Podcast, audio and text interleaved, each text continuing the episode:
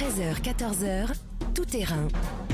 Fabienne Lemoyle sur Europe Bonjour à toutes, bonjour à tous. Ravi de vous accueillir dans Tout Terrain, l'émission des reporters d'Europe 1. Les restaurants sont fermés et pourtant deux reporters d'Europe 1, Jeanne Bergaoui et Pierre Herbulot, ont dîné dans un bistrot cette semaine. Scène à peine croyable en plein cœur de Paris, avec des convives qui tombent le masque sans voir le risque de contamination. Gros plan sur l'opération de dépistage massif au Havre.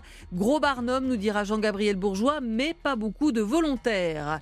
Nous irons en Allemagne, le bon élève de l'Europe lors de la première vague, visiblement dépassé par la deuxième, au point que la France devient un modèle. Notre correspondante Hélène Cole nous expliquera pourquoi, là où on vote pour l'extrême droite, les cas de Covid explosent. La pêche, c'est l'un des dossiers qui coince dans les négociations du Brexit. Nous serons des deux côtés de la Manche avec Johanna Chabas en Angleterre, avec François Coulon en Normandie. Nous serons aussi à Calais où l'on prépare une frontière intelligente pour éviter les bouchons, nous dira Lionel Gougelot. Enfin, formidable élan de solidarité au cœur de la vallée de la Roya. Frédéric Michel a rencontré les bénévoles qui viennent en aide aux habitants en reconstruisant les ponts. Voilà pour le programme. Tout terrain, c'est parti. Europe 1, tout terrain. Fabienne Lemoyle. Allez, monsieur, Pierre, en pomme de terre chaude. Et un petit C'est maison, hein, tout maison. Hein. Bon appétit à vous. Et oui, vous avez bien entendu, la scène paraît à peine croyable. Des bruits de verre, de fourchettes avec un patron qui vante son menu. Et pourtant, c'était mercredi soir à Paris. Avec moi en studio pour vous raconter leur soirée dans un bistrot parisien. Jeanne Bergaoui et Pierre Herbulot, bonjour. Bonjour. Car oui, vous avez bien dîné tous les deux au resto alors qu'ils sont officiellement fermés, on le rappelle, depuis fin octobre. Oui, et on n'était pas tout seul puisqu'il y avait une, une vingtaine de convives euh, au total dans cette euh, brasserie parisienne. On est arrivé, nous, c'était, euh, il était quasiment 20h, juste avant le couvre-feu, hein, pour ne pas avoir d'ennui. Et puis on a commandé tout simplement une formule en très plat dessert, comme au restaurant. quoi. Et dîner incognito, bien sûr, Jeanne. Absolument, on ne pouvait pas dire qu'on était journaliste. On s'est donc fait passer pour un couple qui venait dîner. On a enregistré euh, l'ambiance que vous entendez grâce à un téléphone qui était posé sur la table. Alors, comme c'est souvent le cas au service reportage, vous avez travaillé en équipe et c'est vous, Roman Oquet, bonjour, Bonjour. qui avez trouvé l'endroit. Racontez-nous comment. Alors c'était surtout du bouche à oreille. hein. J'ai contacté un par un les restaurateurs que je pouvais connaître à Paris et même ailleurs. Alors tous me disaient euh, à première vue qu'ils n'étaient pas concernés ou qu'ils connaissaient quelqu'un qui connaissait quelqu'un. Euh, au final, après euh, plusieurs appels, plusieurs heures même, un restaurateur a bien voulu euh, m'envoyer en un message très court, appeler cette adresse, je pense que ça peut euh, fonctionner.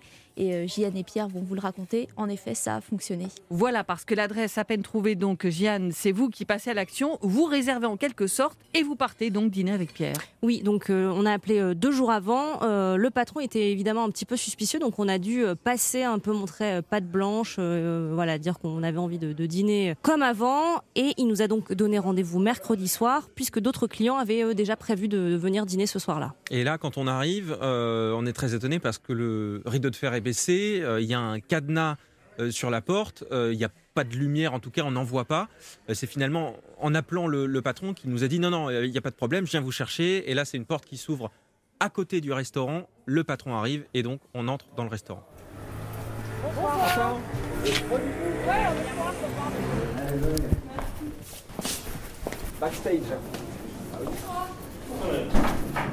Voilà, backstage, c'est-à-dire que vous entrez euh, par un petit passage euh, à l'arrière. hein, ça Exactement, là ce que vous entendez vraiment, donc on, on passe par euh, cette cour euh, intérieure de l'immeuble d'à côté. Il nous fait ensuite passer par euh, l'entrée de service. On traverse la cuisine, on voit hein, le, le cuistot qui est en train de, de préparer à manger et nous voilà donc ensuite dans la salle du restaurant. Et là, c'est, vous l'entendez, hein, c'est bruyant, il y a de la musique, il y a quelques tables de dressées, il y a même des petits sapins de Noël hein, posés sur les tables, donc on est dans l'ambiance.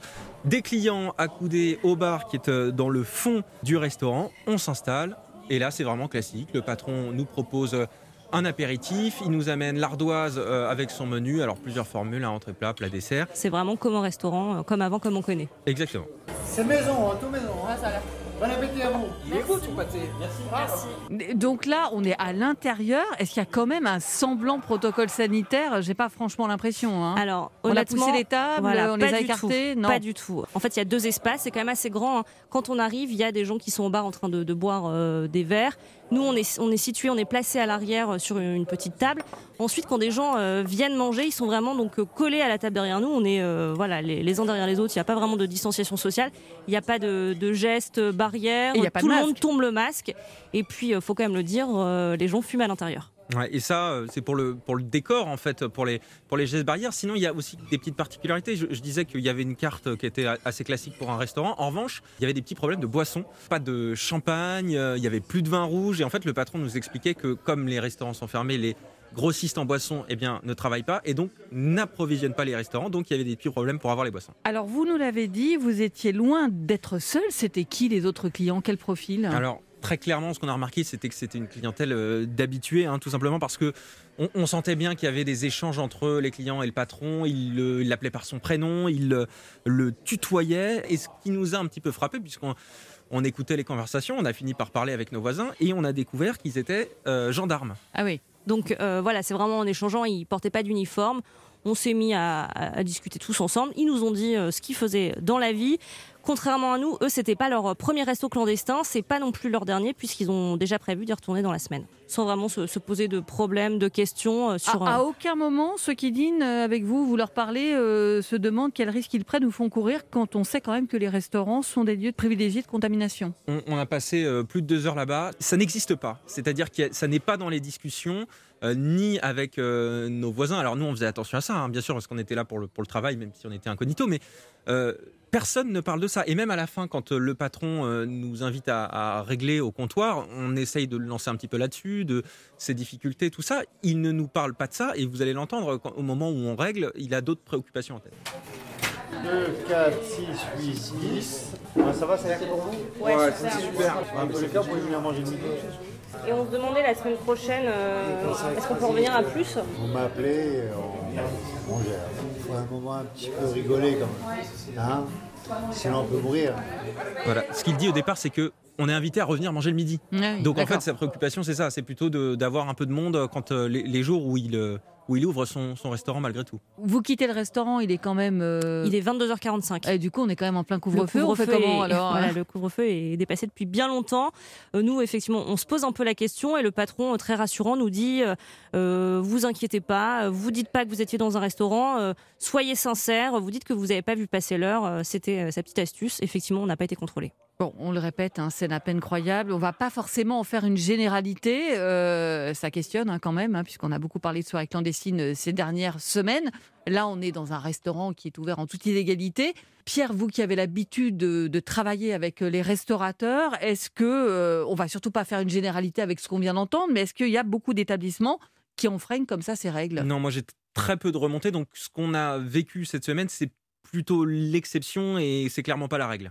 Et Romane, par contre, vous, vous avez été étonné quand vous avez questionné euh, les restaurateurs par les demandes qui leur sont faites. Oui, exactement. Ça, tous les restaurateurs, la, trentaine de professionnels que j'ai eu au téléphone me l'ont dit, c'est qu'ils ont tous reçu des demandes de la part de clients pour organiser euh, soit un repas de famille un samedi midi, et aussi des demandes, euh, vous voyez, d'hommes d'affaires, d'entreprises qui ont besoin d'organiser des déjeuners avec des clients, euh, où la plupart donc disaient non, mais au point où certains en étaient à se dire, est-ce que je vais pas finir par accepter tellement je reçois de demandes et que ça pourrait remplir une partie de mon restaurant? Euh, Sauf qu'on va quand même le rappeler, Jeanne, évidemment, enfreindre la loi, euh, c'est courir euh, C'est risqué, déjà des euh. risques sanitaires, on l'a bien compris, hein, Et- et on va le rappeler. Et puis, il y a un vrai risque, c'est la, la fermeture administrative si on, si on est attrapé euh, en train de recevoir des clients. Merci beaucoup à tous les trois de nous avoir accompagnés dans cette séquence. Je le disais à peine croyable, effectivement. Euh, il y a encore beaucoup, beaucoup de pédagogie à avoir autour de ces questions. Merci à vous. Merci. Merci. Europe 1. On marque une pause et dans un instant, retour sur l'opération de dépistage massif organisée cette semaine au Havre. Gros barnum, mais pas forcément de très nombreux volontaires. Europe 1, tout terrain.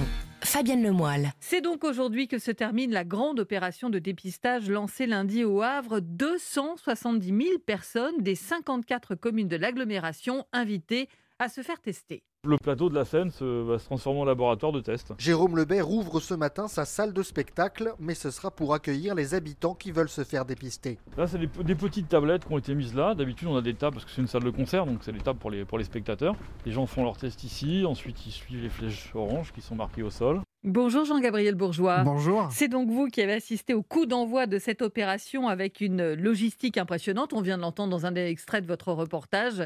On a même mobilisé des salles de spectacle. Oui, oui, énorme mobilisation euh, des médecins, des pharmaciens d'abord, et puis la Croix-Rouge, la protection civile, 250 élèves de l'école d'infirmiers, une centaine d'agents de la ville, tous présents pour accueillir et tester les habitants dans 20 centres de dépistage éphémères, des salles des fêtes, des salles de concert, comme on vient de l'entendre, des gymnases. On a même ressorti les isoloirs des élections pour servir de cabine de test. Alors on le comprend, gros Barnum, mais au final pas beaucoup de volontaires. Euh, si on prend en compte, je le disais, que 270 000 personnes quand même pouvait, pouvait, parce qu'il fallait être volontaire, se faire tester. Oui, pas vraiment en effet, hein. pas vraiment de, de file d'attente, comme on pouvait le voir par exemple devant les laboratoires d'analyse?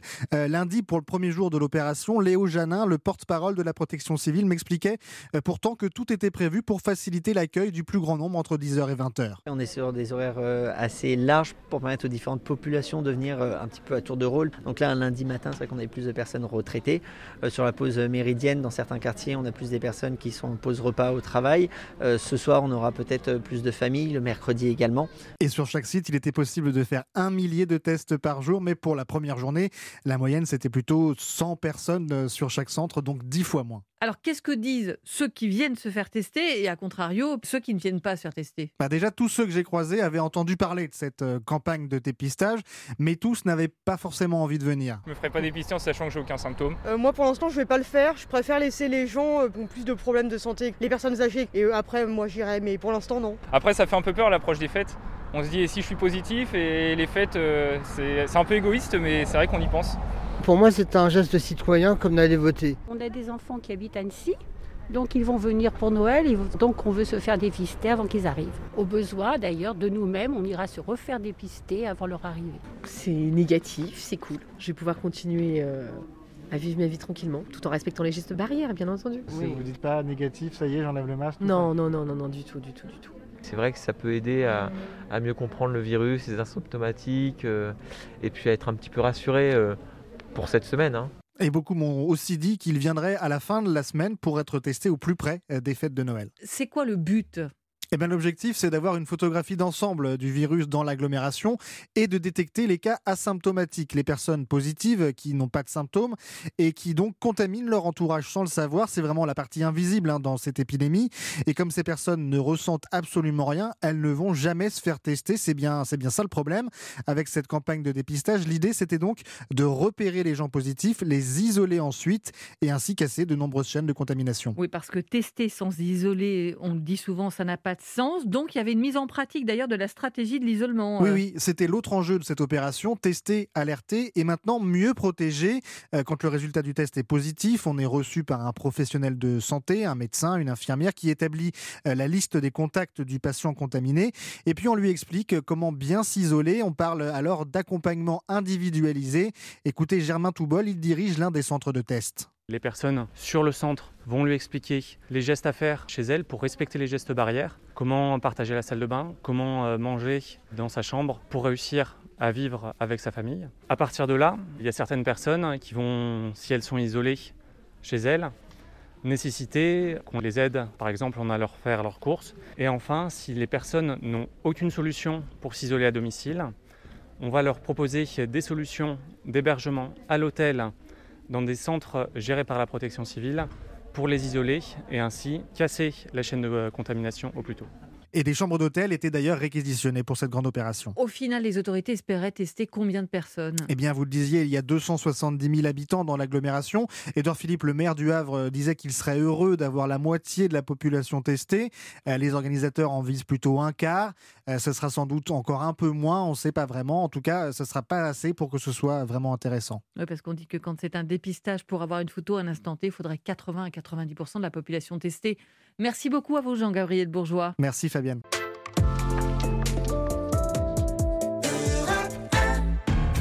Europe 1, tout terrain. Fabienne Lemoyle. Avec un record de contamination cette semaine, plus de 30 000 jeudi, l'Allemagne, qui était un modèle en Europe pour affronter la première vague, semble dépassée par la deuxième, au point que dimanche dernier, Angela Merkel a annoncé la fermeture des écoles et des commerces non essentiels, annonce choc dix jours avant Noël. Les mesures de restriction en vigueur depuis le 2 novembre n'ont pas été suffisantes. Depuis quelques jours, nous avons de nouveau des chiffres de contamination en hausse Et cette progression est exponentielle. Nous savons que tout ceci va avoir un impact sur les fêtes de fin d'année, mais nous sommes dans l'obligation d'agir. Et nous agissons donc maintenant. Bonjour Hélène Kohl. Bonjour. Un correspondant d'Europe 1 en Allemagne, tour de vis donc annoncé par euh, Angela Merkel dimanche. Euh, alors je dis tour de vis, euh, Hélène, mais en discutant avec vous, je me suis aperçue qu'il y avait encore des choses que l'on ne pouvait pas faire en France au moment du confinement. Oui, les Allemands ont beau dire qu'ils subissent un confinement, on reste quand même bien loin de la situation qu'ont connue les Français à deux reprises cette année, à commencer par le fait qu'on a le droit de voir des gens, en fait, ici, jusqu'à cinq personnes en même temps. Alors idéalement dehors, idéalement les gens d'un même foyer, mais officiellement, rien ne vous interdit d'organiser un apéro avec deux autres couples. Hein. Dans la rue, à part quelques exceptions, le masque n'est pas obligatoire. Idem dans les écoles primaires quand elles étaient ouvertes. Et puis, vous pouvez sortir quand bon vous semble, sans aucune justification, sauf la nuit en Bavière et en Saxe, et dans quelques villes où la situation sanitaire nécessite un couvre-feu. Donc, pour résumer, Fabienne, les restaurants, les cafés, les lieux de culture, les commerces non essentiels sont fermés. Les vacances scolaires ont commencé avec trois jours d'avance. Et puis, c'est tout, quoi. Voilà, mais tout ça juste avant Noël quand même. Alors comment en est-on arrivé là, Hélène, alors que je le disais, l'Allemagne était regardée quand même pendant la première vague comme le pays modèle en Europe? Ça veut dire qu'on a trop tardé en Allemagne à prendre les bonnes mesures? Oui, Lorsqu'Angela Merkel convoque les présidents des 16 lenders à la mi-octobre, l'Allemagne se trouve dans la situation sanitaire que connaissait la France fin août. Donc il y avait un peu de marge et elle leur tient quand même un discours extrêmement alarmiste et les présidents de région ne vont pas prendre Merkel au sérieux. L'un d'entre eux aurait même traité la chancelière d'hystérique.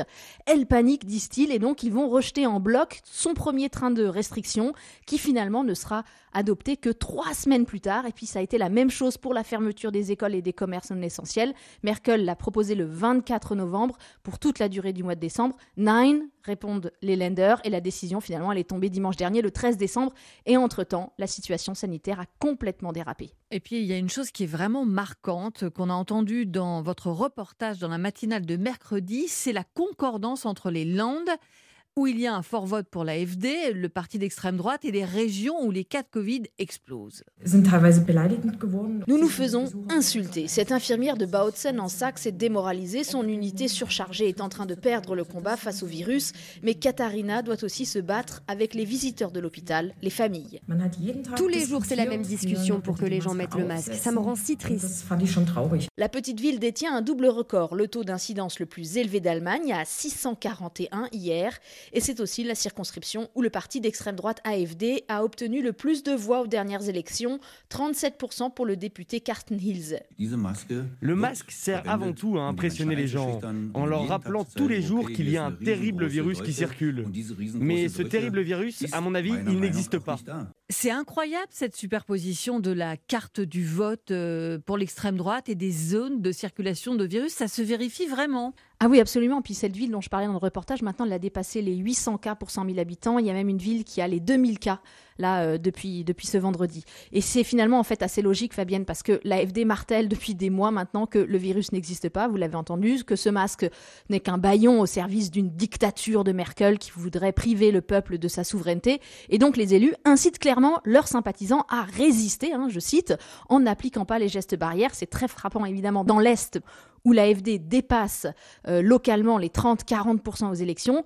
Mais vous prenez par exemple la ville de Gelsenkirchen, qui est un fief de l'AFD en Rhénanie, donc à l'ouest. Là, le virus circule actuellement trois fois plus vite qu'à Münster, la ville juste à côté, où l'AFD ne recueille que 3% des voix. Alors on sait aussi que les milieux d'extrême droite allemands relaient aussi beaucoup les théories complotistes, comme quoi il y aurait une conspiration autour du virus, la faute de Bill Gates, des juifs, des groupes pédocriminels satanistes. Ça fait particulièrement écho parmi ceux qu'on appelle ici en Allemagne les Reichsbürger. Ce sont des gens qui pensent que l'Allemagne n'est plus souveraine depuis 1918. Ils rejettent toutes les lois de la République fédérale, a fortiori ces lois sanitaires, et ce sont eux qui organisent ces manifestations tous les week-ends, euh, malgré les interdictions administratives. Et on sait que ces rassemblements, notamment celui du 21 novembre à Leipzig, la grande métropole de Saxe, euh, on sait que ça a été un événement super spreader, comme on dit. Et d'ailleurs, huit jours après, l'un des organisateurs a dû être intubé à cause du Covid. Super spreader, c'est-à-dire euh, c'est super contaminateur. en tout cas, ça a relancé cette euh, difficulté de l'Allemagne face à la deuxième vague, le débat sur la stratégie pour freiner les contaminations, au point que certains ont dit qu'il fallait suivre l'exemple de la France. Oui, la France est un modèle. La France a tout fait correctement exactement dans cette deuxième vague, a dit le ministre fédéral de l'économie, Peter Altmaier. C'est aussi l'avis de nombreux médias et commentateurs qui reconnaissent maintenant en fait qu'il vaut mieux un remède dur et express, donc un confinement strict, plutôt que des restrictions assez souples qui s'étirent dans le temps sans grand effet. En fait, cette stratégie du semi-confinement à l'allemande, ça a été un échec et la population allemande est plutôt d'accord puisque 86% des Allemands euh, acceptent et sont satisfaits de ces nouvelles mesures et 16% voudraient même qu'on aille encore plus loin dans, dans le confinement. Et puis derrière ce débat, il y a des questions politiques avec en ligne de mire la succession d'Angela Merkel. Oui, 2021, ça va être une méga année électorale ici, avec des scrutins dans six régions, six lenders, plus les élections législatives pour remplacer Angela Merkel qui va prendre sa retraite. Donc les patrons euh, des lenders rivalisent pour sauver leur popularité et leur poste, et aussi se profiler comme étant peut-être le futur prochain chancelier. Il y a ceux, notamment à l'Est, qui n'ont pas voulu braquer la population avec des mesures trop restrictives, hein, qui auraient fait le jeu de l'extrême droite. Il y a ceux qui ont dit non au confinement strict au nom aussi de la défense des intérêts économiques. C'était jusqu'à présent la ligne de l'un des favoris hein, dans la course à la chancellerie. C'était le président de la Rhénanie, Armin Laschet. Cette deuxième vague a montré clairement les limites de son discours et ça l'a fait dévisser dans les sondages. Actuellement, en fait, celui qui a le plus de chance, c'est celui qui colle depuis le début, si vous voulez, à la ligne prudente de la chancelière. C'est Markus Söder, le président de la Bavière. Et vous allez l'entendre, il n'a pas peur de tenir un discours de vérité extrêmement direct. La semaine, quand j'ai déclaré l'état de catastrophe en Bavière, un journaliste m'a demandé si ce n'était pas un peu exagéré. Mais le corona est une catastrophe. Si nous ne faisons pas attention, l'Allemagne sera très vite l'enfant à problème de l'Europe. Une situation comme à Bergame en Italie au printemps n'est pas si éloignée, car nous avons perdu le contrôle sur le corona. Voilà, le bavarois Markus Söder, peut-être le futur chancelier, même si à neuf mois des élections, un tout reste très ouvert, Fabienne. Difficile de dire qui gouvernera l'Allemagne dans un an, après le long règne d'Angela Merkel, 16 ans au pouvoir. Merci beaucoup, Oleg Kohl, pour cet éclairage et ce décryptage. On voit que cette deuxième vague va bien au-delà, effectivement, d'une crise sanitaire. Merci à vous. Europe 1, tout terrain. Fabienne Lemoyle. C'est l'un des dossiers les plus emblématiques des négociations du Brexit, même si on va le voir, son poids économique n'est pas forcément très important à l'échelle des échanges au sein de l'Union. Je veux parler du dossier de la pêche avec une annonce choc le week-end dernier quand les Britanniques ont tout simplement dit qu'ils étaient prêts à envoyer dans la Manche les bâtiments de la Royal Navy pour intercepter les bateaux de pêche européens qui se risqueraient dans leurs eaux territoriales à partir du 1er janvier. Bonjour François Coulon. Bonjour à tous. Et correspondant d'Europe 1 dans l'Ouest, dans le viseur des Anglais, forcément les bateaux de pêche français, notamment ceux de Port-en-Bessin, en Normandie, où vous vous êtes rendu cette semaine. Des pêcheurs dont la survie dépend de ce qu'ils pêchent effectivement dans les eaux anglaises, François. Oui, à Port-en-Bessin, ce sont les 10 chalutiers les plus gros, ceux qui mesurent plus de 20 mètres et valent plusieurs millions d'euros. Ce sont essentiellement ces bâtiments-là qui redoutent le no-deal. Dimitri Rogoff, président du comité des pêches de Normandie. Tous ces bateaux-là, c'est des bateaux qui pêchent côté anglais euh, plus de 50% de leur temps. En moyenne, c'est 70% à peu près. On a des bateaux qui sont à quasiment 90% de leur temps dans les zones anglaises. Quoi. Donc ils sont vraiment dépendants de ces zones-là. Beaucoup de bateaux tout neufs. Donc c'est des gros investissements avec des gens qui se demandent ce qu'ils vont devenir. Ça peut devenir un drame, puisque le report de l'effort de pêche, tous les bateaux qui vont se concentrer sur les côtes françaises, français et étrangers, ça va être un véritable chaos. Quoi. Il va y avoir des conflits entre Français, avec d'autres nationalités, enfin, ça risque d'être un vrai chaos. Alors voici l'un des patrons pêcheurs de Port-en-Bessin les plus exposés à la déflagration d'un no-deal. Jean-Baptiste Houchard vient d'investir dans un navire roturier de 25 mètres de long. Les Anglais nous menacent de nous expulser. C'est très inquiétant. On est vraiment dans l'inconnu, dans l'inédit et ça fait très peur. Moi, je me suis engagé à hauteur de 3,5 millions d'euros. C'est considérable. Je vois quand le thon a été interdit en Atlantique, c'est des flottes de bateaux qui pratiquaient la pêche au thon qui ont dû cesser carrément leur activité. Il y a eu des drames terribles, euh, familiaux, euh, économiques. Euh, des bateaux flambant neufs comme le mien ont été carrément stoppés. Et vous craignez ça? Et oui, on y pense, bien entendu. Alors François, comment ils ont vécu cette nouvelle de l'envoi de la Royal Navy dans la Manche Comme une déclaration de guerre? Alors écoutez, pour vous dire les choses franchement, ils ont plutôt pris ça pour euh, de la stupidité, un coup de com hargneux et populiste à la Boris Johnson, mais pas question pour autant de tomber dans le panneau, Dixit Dimitri Rogoff. Ça commence un petit peu à nous énerver. Des bateaux de guerre au moment où on cherche un accord, faire sonner le canon, c'est irresponsable. Il n'y aura pas d'échauffourée en mer, il n'y aura pas de bataille navale. On ne tient pas à ce qui est des drames en mer et on n'est pas là pour faire la guerre à qui que ce soit. S'il doit y avoir une forme de rétorsion, elle sera à terre sur les importations et pas du tout en allant batailler avec la Royal Navy. Si on ne peut plus aller dans l'autre moitié de la Manche, on ne pourra pas pendant ce temps-là regarder le poisson anglais être importé euh, sur notre territoire. Donc on bloquera les camions pour pas qu'un kilo de poisson anglais touche le sol français.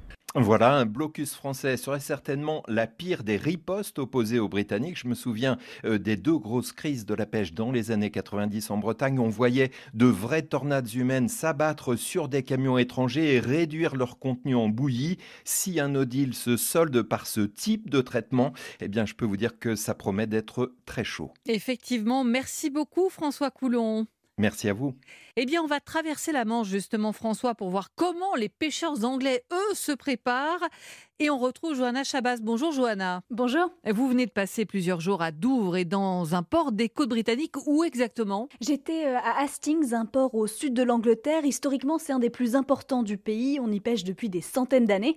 Aujourd'hui, c'est une coopérative de chalutiers. Ils travaillent souvent avec Boulogne-sur-Mer, qui est en face, de l'autre côté de la Manche. Et quelle a été l'ambiance justement avec l'annonce de la mobilisation de la Royal Navy à partir du 1er janvier Eh bien, ils étaient assez conscients que ça pourrait être du bluff de la part des dirigeants britanniques, de la communication, donc ils n'en attendent pas grand-chose. Mais ceux que j'ai rencontrés me disaient que pour eux, ça paraissait normal d'être défendu. Graham Doswell, un des fondateurs de l'association des chalutiers du coin, insistait sur l'importance d'une patrouille par l'armée britannique en cas de no deal. Je vois mal la marine harponner des chalutiers français. Mais ils ne peuvent pas avoir le droit de juste ignorer la loi. Ça fait 4 ans qu'on prévient qu'on quitte l'Union européenne. Les autres pêcheurs européens auraient dû s'y préparer. Ça paraît peut-être dur ce que je dis, mais s'ils font des choses illégales, alors ils seront punis. Alors qu'on était avec François Coulon il y a quelques minutes avec des pêcheurs français, que pensent les pêcheurs anglais de ces pêcheurs français, justement Eh bien, ils ont un peu de mal à comprendre pourquoi les Français sont si mécontents. Pour les Britanniques, ça paraît normal, légitime de récupérer des eaux qui leur appartiennent. Beaucoup me parlaient d'injustice, de leur désespoir de voir ce vivier de poissons si riche être exploité par d'autres, c'est leur mot. Mais ils s'attendent au conflit et ils se permettent quelques pics, comme Paul à la tête de la coopérative, qui se base sur des clichés des Français. Soyons honnêtes, si les Français se cassent un ongle, ils manifestent. Donc je pense qu'ils vont faire des blocus, même s'ils ont un accord.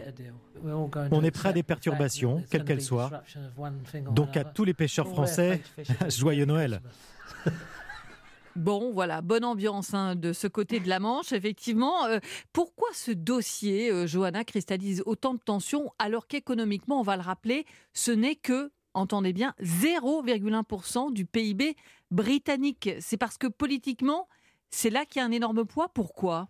Oui, c'est vraiment minuscule en termes d'économie, mais en fait la pêche est devenue ce symbole du Brexit. Quand on regarde les circonscriptions où il y a des ports de pêche ont voté en majorité pour sortir de l'Union, à Hastings c'est 55%, à Grimsby qui fut un des ports les plus importants du monde c'est plus de 70%, donc c'est un électorat à satisfaire.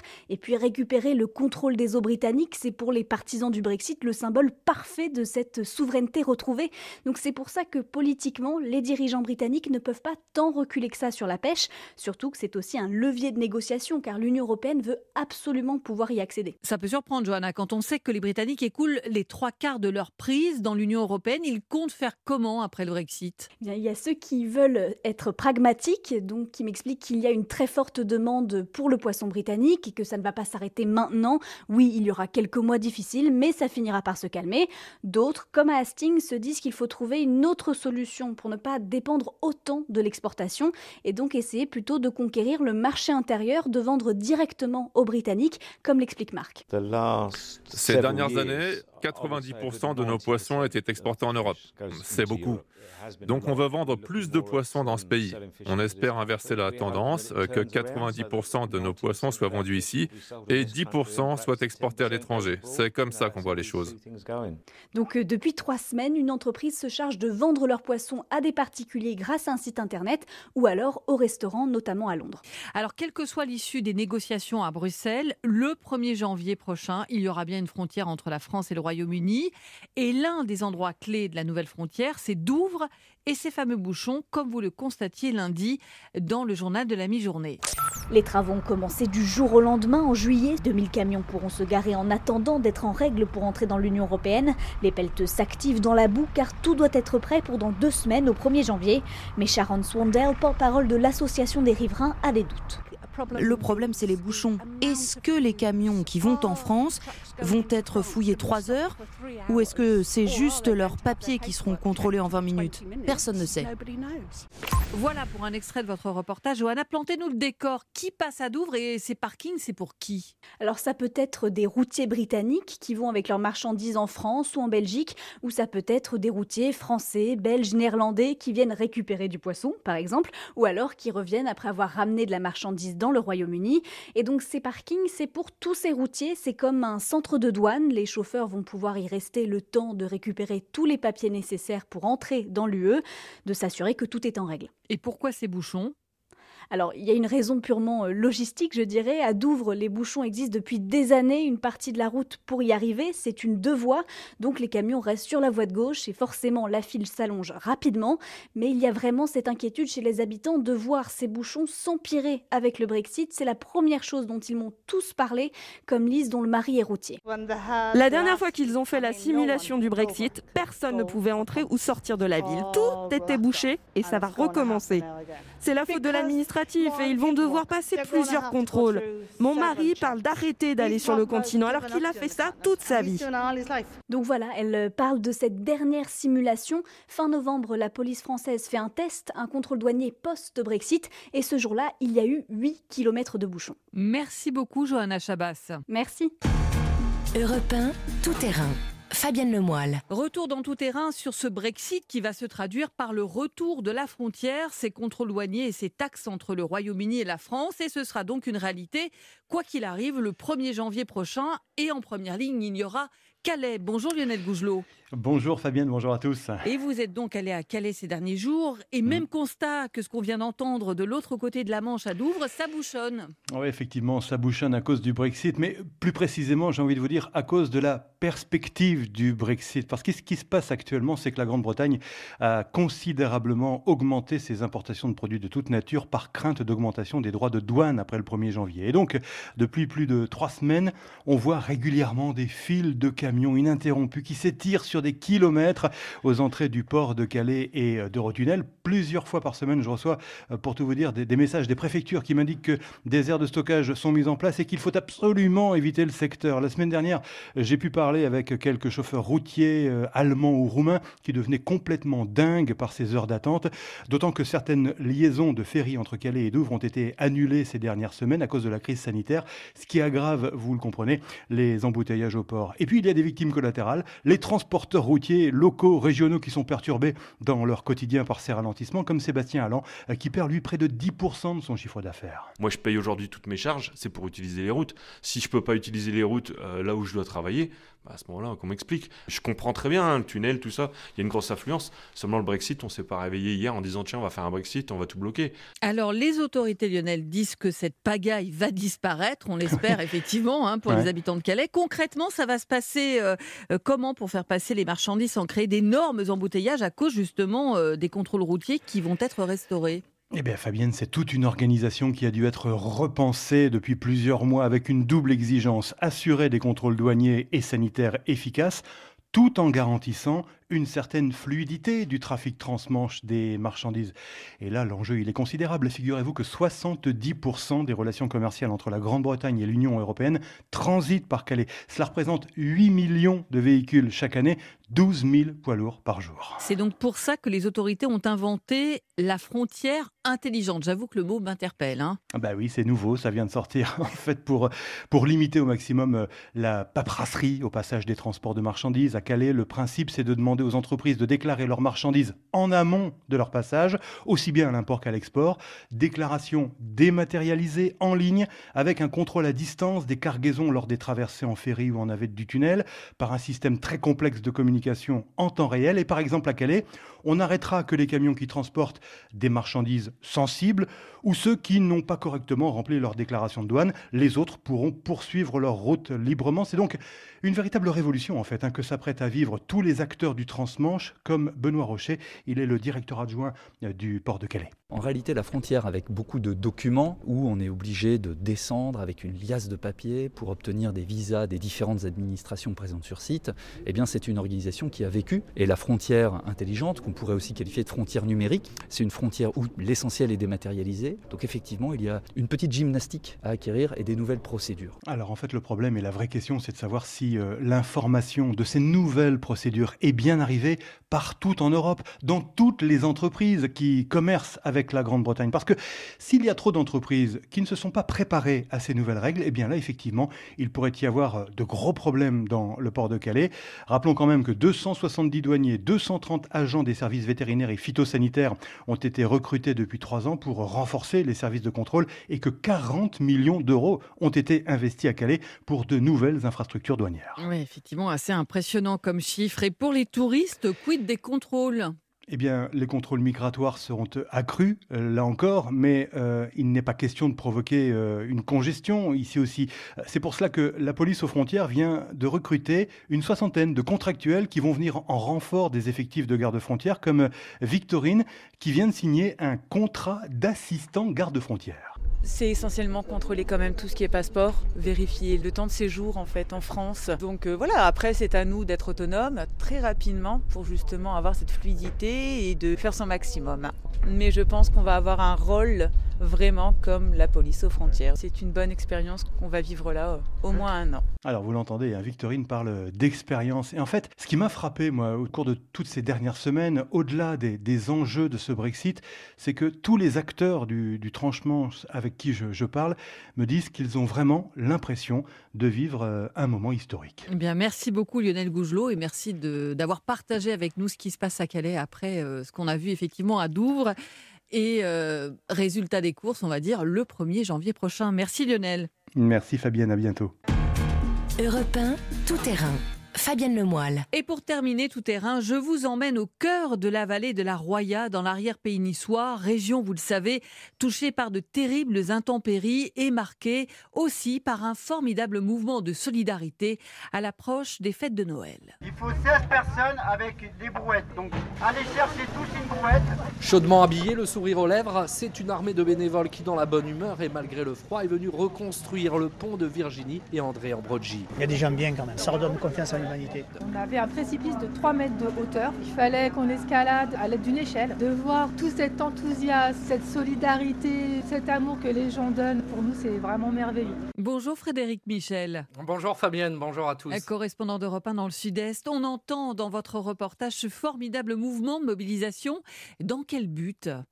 Un seul but, euh, aider, aider une famille en détresse. Euh, le 2 octobre dernier, la famille Ambrogi est à la maison. André est retraité, son épouse fait de l'élevage de chiens et leur fille est au collège. D'un coup, un déluge s'abat sur euh, leur bout de vallée. Euh, les cours d'eau sortent de leur lit. La commune de Breil-sur-Roya, où ils habitent, est dévastée. Et les Ambrogi euh, voient leur petit pont situé à 300 mètres de la maison, emporté par les flots. Ils n'ont plus d'accès, doivent emprunter une échelle pour chaque jour, vous l'avez entendu, sortir, faire des courses, amener leurs enfants à l'école. les chiens et les voitures sont bloqués en contrebas au niveau de la maison. Alors, cet élan solidaire, ce pont pour Noël, ben, c'est le plus beau cadeau hein, que pouvaient espérer André, Virginie et Alana. Et qui sont ceux qui se sont mobilisés justement pour euh, reconstruire ce pont? Alors c'est un trekker, pompier volontaire, hein, il s'appelle Martial, il comprend immédiatement qu'il faudra apporter de l'aide aux sinistrés euh, des hameaux reculés à pied. Il fait la rencontre d'un pompier de Paris, David Blanchet. Ensemble, ils montent euh, cette mission trekker. Au départ, l'aide est essentiellement alimentaire, hein, ils sont une dizaine. pour les sinistrés, très vite, ils se rendent compte qu'il va falloir faire quelque chose pour les aider dans leurs travaux et notamment, ils lancent alors l'opération Un pont pour Noël et très vite, particulier entrepreneur répondent à leur appel. Coup de téléphone après coup de téléphone, on, a rencontré des gens formidables et aujourd'hui, on a la puissance logistique pour espérer livrer le pont le 20 décembre aux sinistrés. On a quasiment 100 tonnes de blocs qui viennent de Nice, on a 40 tonnes de mélange euh, béton qui viennent de Nice également, on a une pelle de 20 tonnes et tout ça c'est gratuit, mais ce qu'il faut savoir c'est qu'entre Nice et Bray-sur-Roya, il y a quasiment une heure et demie, deux heures de route et tous ces voyages ont été offerts par les sociétés qui ont déjà offert des matières premières. Avec la crise que connaissent les entreprises aujourd'hui due au Covid, C'est vraiment un beau message de solidarité. Alors j'étais samedi dernier avec cette équipe de bénévoles, une quarantaine de personnes au milieu des bétonnières, un sacré ambiance à, la chaîne et avec le mm. sourire. Chacun a mis la main à la pâte et notamment Nathalie, elle, elle est venue spécialement de Marseille et elle a un message pour chacun. C'est tellement bon. Honnêtement, je conseille à tout le monde de tenter cette expérience, ne serait-ce qu'une fois. Parce que c'est bien un don, c'est génial. Honnêtement, il y en a eu beaucoup, tant mieux. Continuez, parce qu'il y a encore des personnes qui sont sinistrées là, actuellement. Donc continuez. Mais si vous avez la possibilité de venir une journée aider quelqu'un, vous allez ressortir grandi. Nous, ce qu'on voit actuellement, c'est qu'il n'y a personne à part des, bénévoles. Tous les gens qui sont là, ce sont des inconnus, les uns pour les autres. Très beau message, hein, effectivement, euh, de Nathalie, à quelques jours des fêtes de Noël pour ces habitants qui ont été euh, tellement marqués. Hein. Comment ces habitants, justement, s'apprêtent à vivre ces fêtes de Noël? Comme ils le peuvent, hein, après euh, des semaines de chaos, à, reconstruire, à sauver ce qui peut l'être. Euh, certains habitants de, ces vallées sont encore isolés. Hein. la route, notamment vers Tende et le haut de la Roya, est encore provisoire, avec des horaires de passage hein, chaque jour. Partout, les dégâts sont énormes. Euh, certains ont fait le choix de quitter leur maison, car elles ont totalement été détruites ou fortement endommagées, ou tout simplement car ces habitants ont préféré déménager. 20 à 30% de la population de ces zones sinistrées ah auraient fait ce choix radical. Mais grâce à ces actions solidaires, à l'entraide, euh, l'espoir renaît, même si les travaux prendront beaucoup de temps et qu'il faudra des années à ces vallées pour retrouver leur aspect euh, d'avant la tempête Alex. Un milliard d'euros a été promis et de nombreuses initiatives privées pour récolter des fonds ont été lancées. Nice Matin a mis une cagnotte en ligne. On vient d'évoquer l'action des particuliers comme ce groupe euh, de trekkers qui a construit ce pont pour Noël. Et des artistes se sont également engagés, notamment Julien Doré, qui connaît bien la Vésubie où vivaient ses grands-parents. Le chanteur a lancé une grande tombola qui a dépassé les 1 million d'euros pour toutes les vallées. La euh, la Roya. Merci beaucoup Frédéric Michel. Ben justement, on va se quitter avec euh, quelques notes de Julien Doré qui effectivement euh, s'est énormément et continue à le faire mobiliser pour ces vallées dévastées. Merci à vous. Merci Fabienne, merci à tous. Non, non, non, non, on s'en fout.